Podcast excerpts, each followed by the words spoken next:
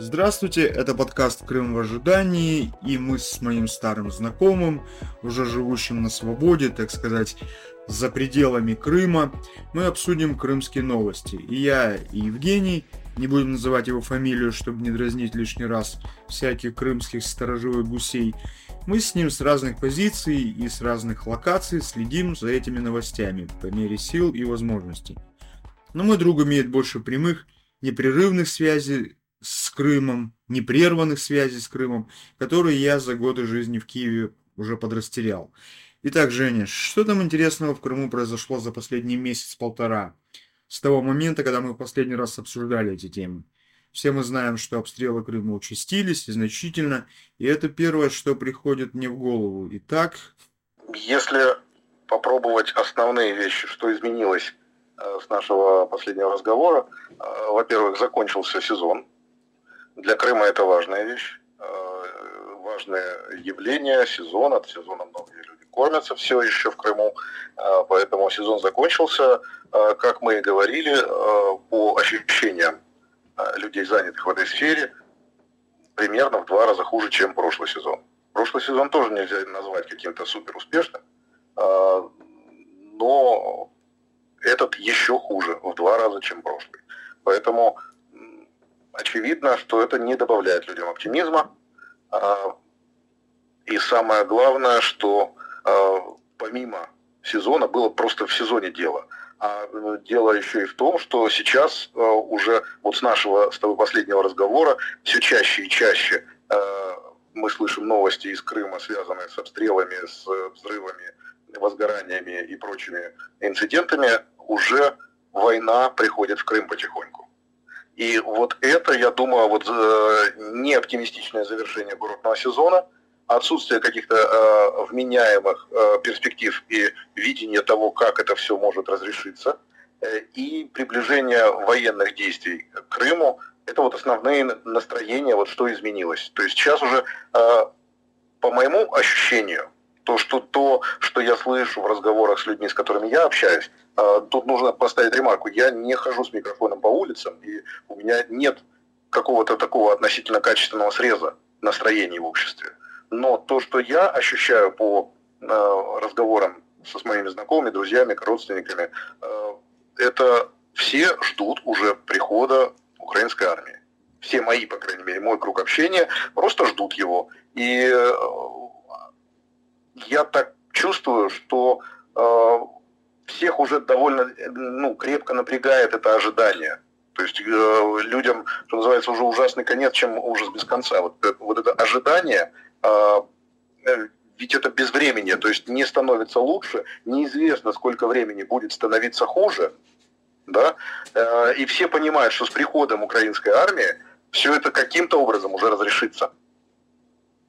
А, поэтому люди просто вот уже действительно ожидают. Я это вот по своему кругу чет, четко чувствую. А, ну и мы это уже затрагивали ранее, говорили, что тут э, Крым делится на какие-то группы. Кто-то ждет с надеждой, кто-то ждет э, с опасением, со страхом, да. А, но все уже четко ожидают, что это уже не пройдет мимо. Это не закончится где-то в Херсонской области. Вот это, я думаю, уже для всех становится более-менее понятно. Э, интенсивность э, обстрелов, бомбардировок, или как это назвать, да, вот этих ракетных прилетов, она, прилетов беспилотников, она нарастает. Это ощущается уже абсолютно четко. И если э, там летом в основном и летали там предыдущий год в основном прилетало куда-то по западному Крыму, в крайнем случае Севастополь, то сейчас прилетает Перевальная, это уже такая глубина Крыма, дальше некуда. А, буквально на днях прилетала Феодосию, причем так прилетала уже не впервые, и люди уже смотрят на эти фейерверки просто вот э, совершенно обыденно, и новостями делятся, а вы слышали вчера прилетало, а вы слышали там стрельбу, а вот бахнуло что-то со стороны моря. То есть это уже, э, ну вот, вот такие слухи, они ходят и курсируют, это для людей уже таким становится более-менее обыденным явлением. Поэтому вот война приходит в Крым. А, какие тут могут быть настроения? Тут курортный сезон даже, можно сказать, как-то отходит на второй план, я так понимаю. Из Крыма доходят вести о прямо-таки бензиновом кризисе. И цены растут, и заправиться, как говорят, все труднее. Керченский мост работает кое-как вдоль Азовского моря. Э, на этих, по этим трассам объездным то пробки, то какие-то блокпосты, в общем, какие-то проблемы. Так что же происходит с продуктами массового и постоянного потребления в Крыму? Что ты скажешь? Ты знаешь, это, это если и ощущается, пока еще незначительно. Э, по крайней мере, мне об этом никто, вот так, чтобы пожаловаться, никто не жаловался. То есть, очевидно, бензин на заправках все-таки есть, потому что люди продолжают ездить. Мне никто не говорил, что вот мы заправили последний бак. Такого не было. Поэтому, то есть, бензин есть. Э, продовольствие, оно наверняка тоже есть, потому что, ну, все-таки у нас э, и свое какое-никакое производство в Крыму есть, э, и поставки с материка, они, ну, тоже идут они идут не автомобильным, не, не через мост автомобильный, который постоянно закрыт, то открыт, то закрыт, я так понимаю, может вообще сейчас закрыт. Сейчас паромная переправа, то есть те, кто едут автобусы э, и прочий транспорт, ездят паромами. Да, там ожидания на паромах э, снова вернулись в 14-15 год, когда еще не было, вот до 18 года, не было моста и была паромная переправа.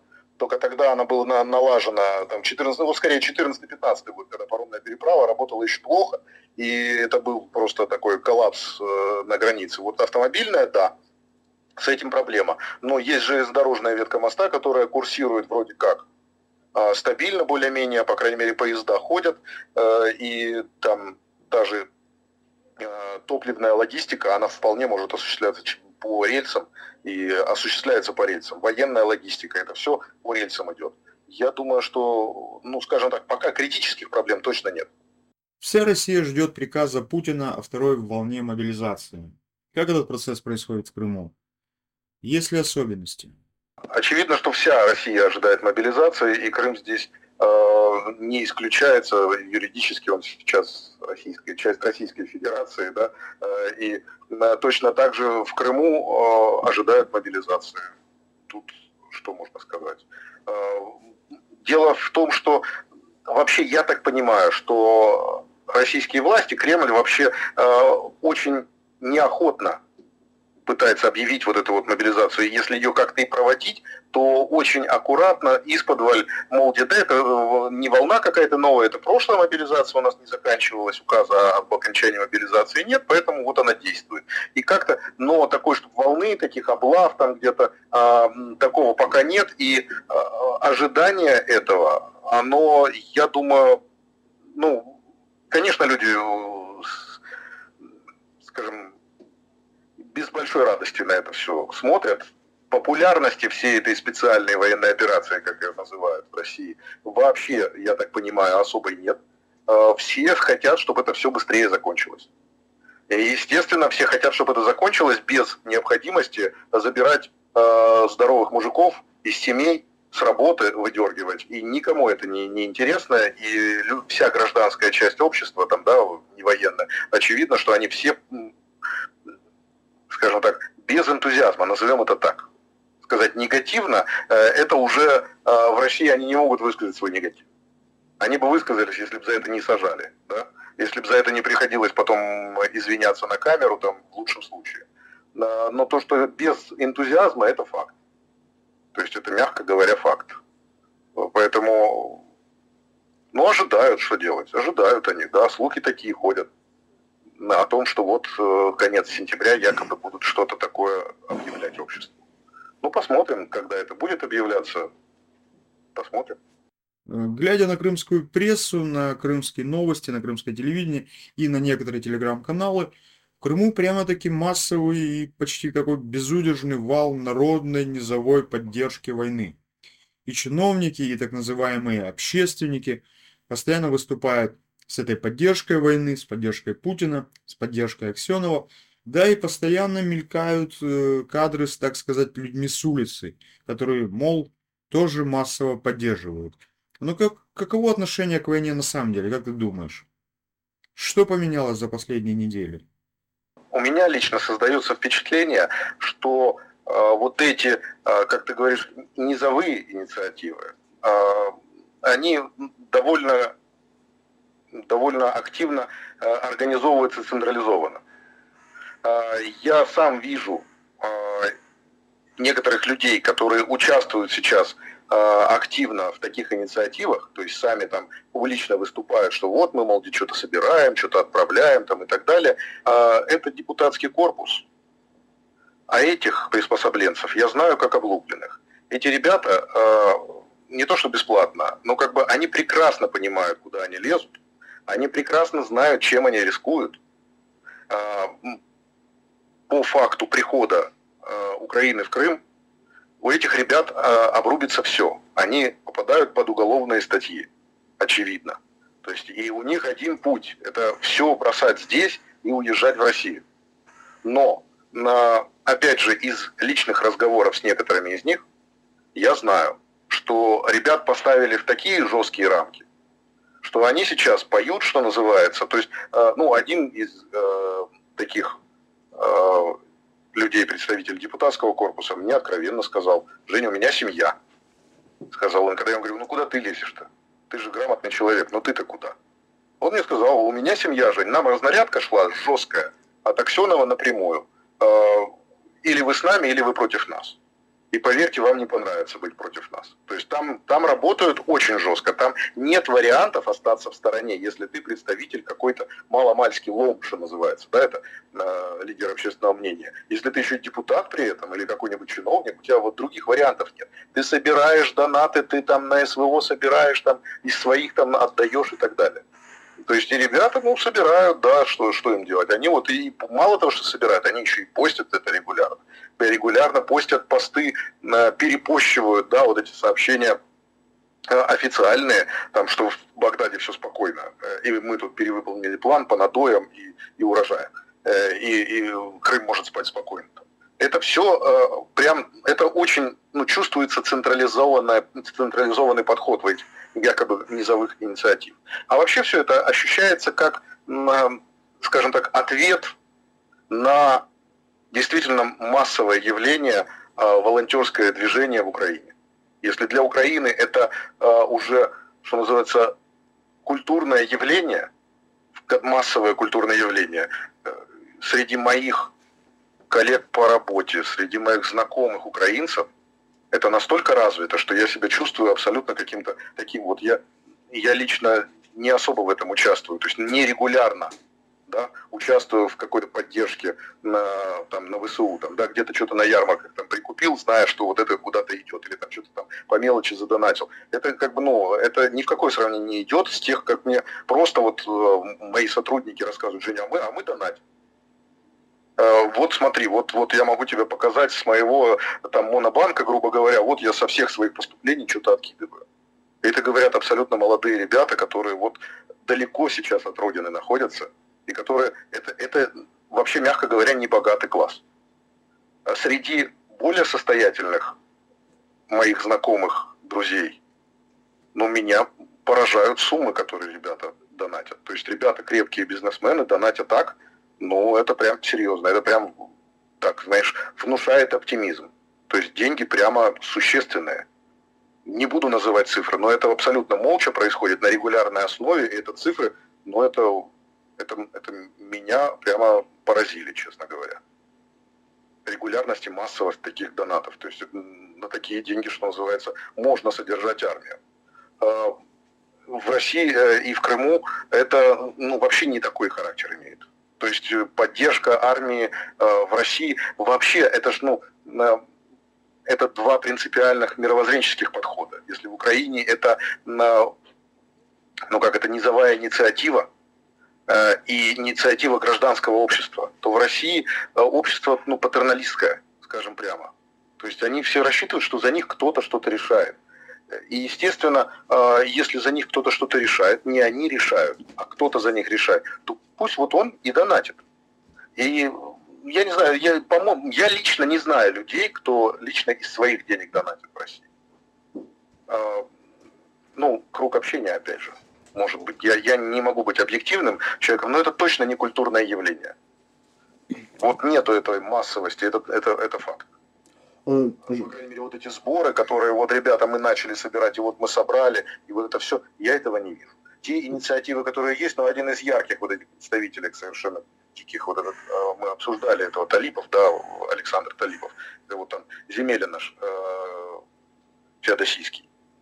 Э, ну, по нему, когда он только все это начинал, уже сразу было ощущалось, что это четкий э, ФСБшный подход. Э, мне недавно попалась на глаза информация, что один из севастопольских неправительственных фондов входит в шорт-лист лидеров среди подобных российских организаций по суммам, которые они собирают для помощи российским солдатам, для вооруженных сил РФ. Так что, действительно, севастопольцы могут быть такими самоотверженными в денежном смысле? Прям-таки собирают огромные суммы для солдат? А, все вот эти вот 8-9 лет а, российской, сейчас уже можно смело говорить мне, российской оккупации Крыма, все эти годы в Севастополь вваливались огромные совершенно деньги. Ценники на подряды не просто там, ну, на порядок, не просто кратно, а на порядок были выше, чем аналогичные ценники, тоже э, не рыночные, на подряды в остальном Крыму. Там, ну, туда не пускался никто. Там пилили все это свои конторы. Э, и сейчас, э, что называется, если вдруг э, встает, ну, гипотетически предположим, идет разнарядка и встает задача собрать в фонд денежку, то очевидно, что севастопольские компании, которые работают в Севастополе, ну, скажем так, они гораздо более централизованы, гораздо более подконтрольны, и у них точно есть лишние деньги для того, чтобы сколько там миллионов, это же даже не долларов миллионов, это даже не гривен миллионов, это же рубли. Это как бы, ну, это пара автомобилей ну, будем там, такого представительского класса. О чем мы говорим? На город Севастополь взять, собрать пару автомобилей, ну, это смешно. То есть это однозначно не низовая какая-то инициатива. Ну, просто пробежались, ну, что даже пробежались по, телефонной книжке губернатора, и все, и собрали это все сзади. Я не знаю, какие это цифры. Вот, Ян, ты обладаешь информацией, о чем идет речь? Сколько миллионов собрано? Ну, там речь не о паре миллионов, а о миллиардах рублей. Э, но дело в том, что среди лидеров по сборам Севастопольский этот фонд, он единственный региональный. А все остальные это крупные общероссийские организации со множеством филиалов и вообще федеральных, федеральных масштабов это можно, как в том анекдоте, это говорит не о том, что у моей жены большая попа, а вот да, да, потому что в Советском Союзе самый короткий рабочий день. Да? Вот. Это как ну, мы сейчас говорим о том, что какой-то региональный фонд городской выбился в топ-5 федеральных фондах. Это говорит не о том, что в Севастополе огромные сборы, а о том, что ну, э, Севастополь как городской фонд может конкурировать с, со всероссийскими фондами. Вот о чем речь. И то, что явный такой перекос, ну, ну Севастополь это даже не миллионник. Какая тут низовая инициатива может быть? Это однозначно нагнули предпринимателей, которые причем сидят на тех же подрядах, э, на распилах по благоустройству города. Вот этого. Поэтому вообще не вижу тут какой-то уникальной ситуации. Угу. Это говорит не, не о каком-то э, массовом, массовой поддержке людьми. То есть, э, ну, представь себе, московский был бы такой фонд, да, и вот представим себе примерно э, равную поддержку среди населения. Вот московский фонд, да, с 15 миллионов населения и всем бизнесом, и севастопольский с полумиллионом населения, ну и с его бизнесом. Ну, как? Как они могли оказаться в одном рейтинге? Очевидно, да. по одной причине. В Москве не было такой разнарядки нагибать коммерсов, а в Севастополе нагнули. Ну вот и все. Сейчас в Крыму 1 сентября раздали новые учебники истории. И с Крымским мостом, между прочим, на обложке. Кроме того, еще вводят курсы допризывной подготовки юношей, причем прямо с 6 класса. То есть воспитывают таких солдат с багажом знаний о выдающихся, выдающейся России – что ты об этом думаешь? Смогут ли они вырастить в Крыму таких солдат-патриотов России?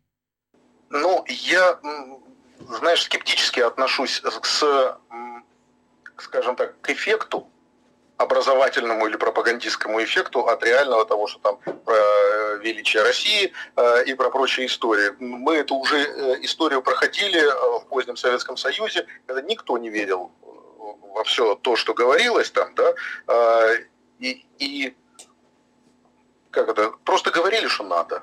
И люди слушали. А, у всего этого, а, как сказала глубоко, глубоко уважаемый мной российский политолог Екатерина Шульман, есть одна очень плохая сторона. А, э, скажем так, это не будет иметь прямого пропагандистского эффекта, но главный эффект, который это будет иметь, это то, что молодое поколение будет видеть, что взрослые врут, и это нормально. Вот это основной эффект. То, что взрослые врут, а вы это слушаете, а потом вы вырастете и будете врать точно так же своим детям. И будете считать, что это нормально. Вот, вот это вот главный эффект. То есть не важно, что ты говоришь, важно то, что ты повторяешь официальную точку зрения, за это получаешь плюшки, и это нормально. Вот э, в этом долгосрочный эффект на наших школьников, которые в итоге потом еще станут нашими гражданами. Потому что не все школьники, скажем прямо, уедут. Важен вот этот эффект. А то, что сейчас э, школьное образование идет в ногу со всей остальной политикой партии, ну так понятно, что если э, в кабинете министров обсуждается, если это на, во всех высоких кабинетах обсуждается э, на повестке дня, э, все для фронта, все для победы, понятно, что э, и Минобраз не стоит в стороне и распиливает свою часть бюджетов на новые учебнички, на новые образовательные программы, на какие-нибудь еще э, ассигнования, на проведение каких-нибудь часов разговоров о важном или какого-нибудь патриотического воспитания.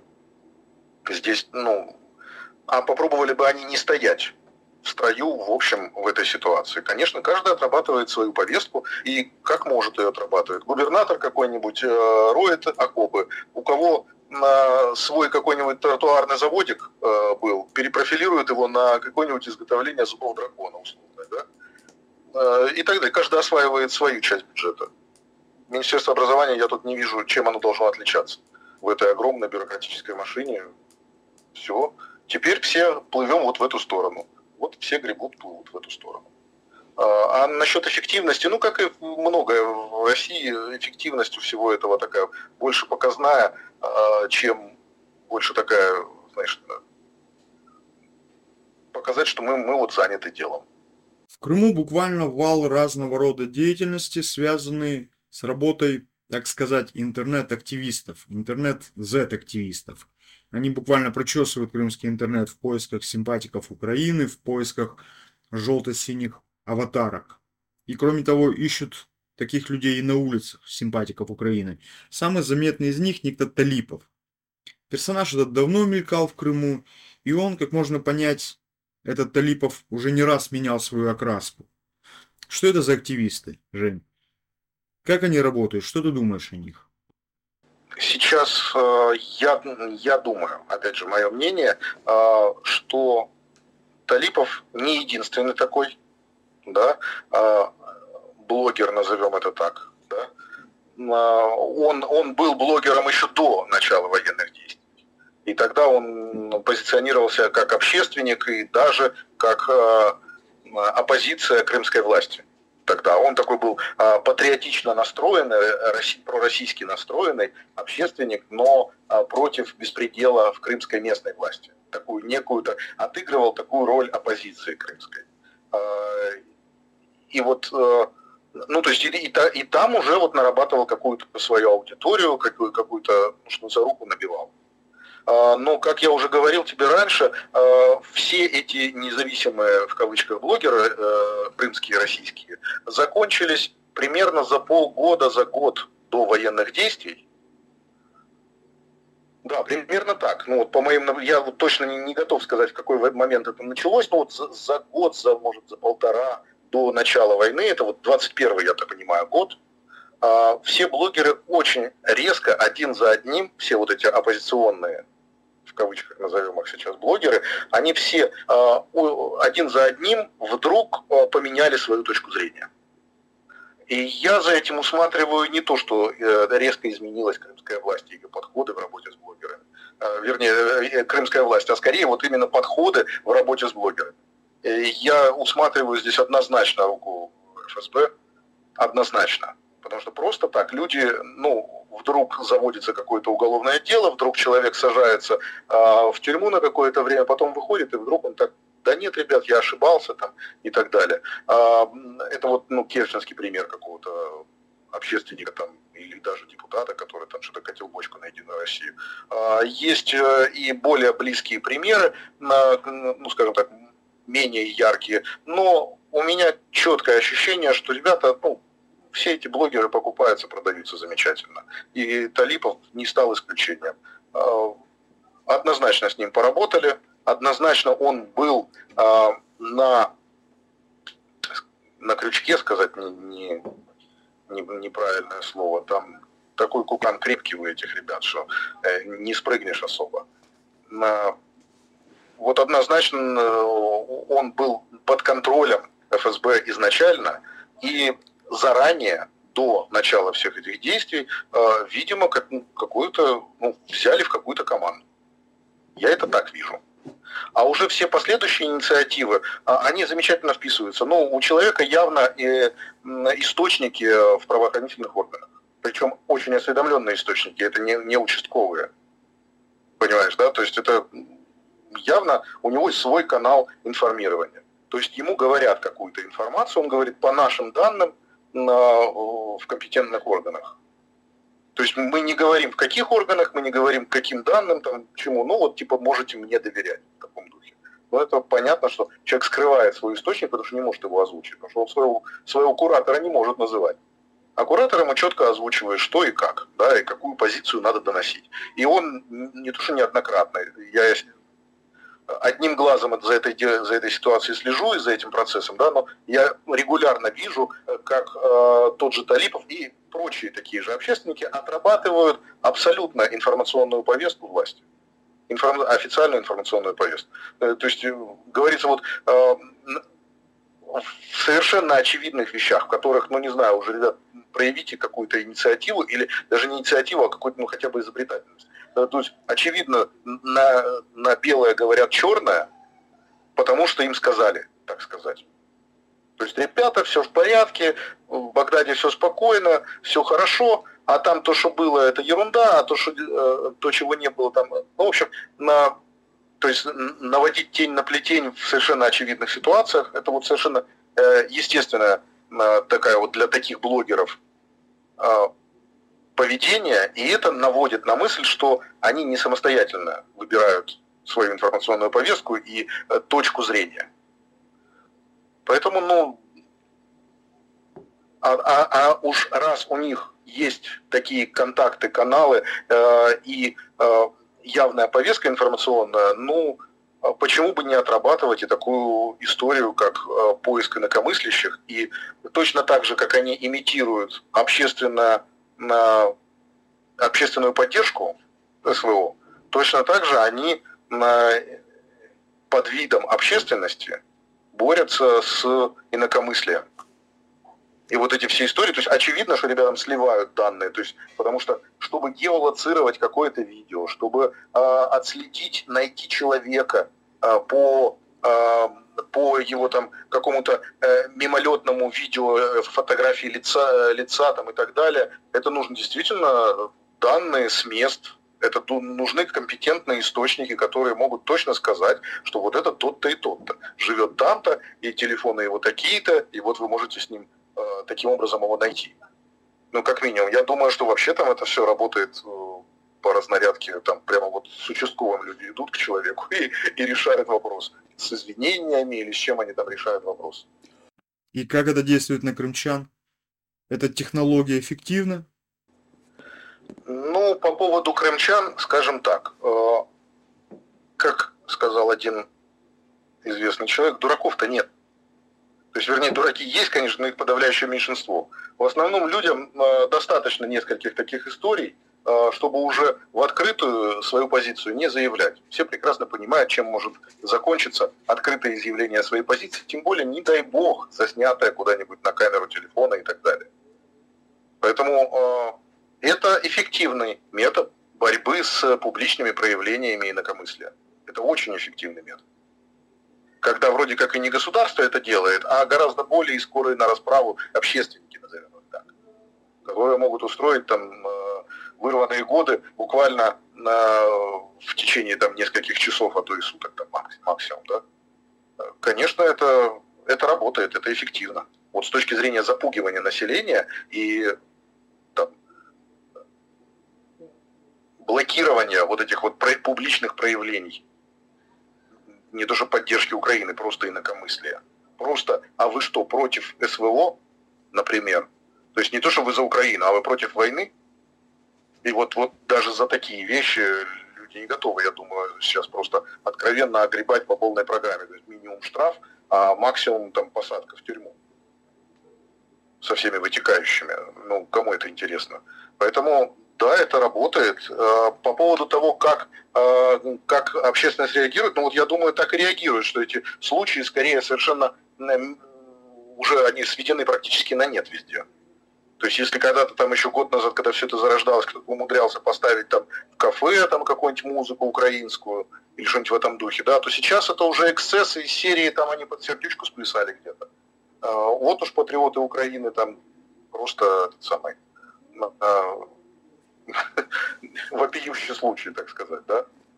А, тем более, что, ну, тем более, кстати, отдельная история, это когда вдруг удается, я помню сам, когда нам в прошлом году вдруг мы так, ну, скажем так, полуукраткой в одном кафе на телефоне поставили там океан Эльзы.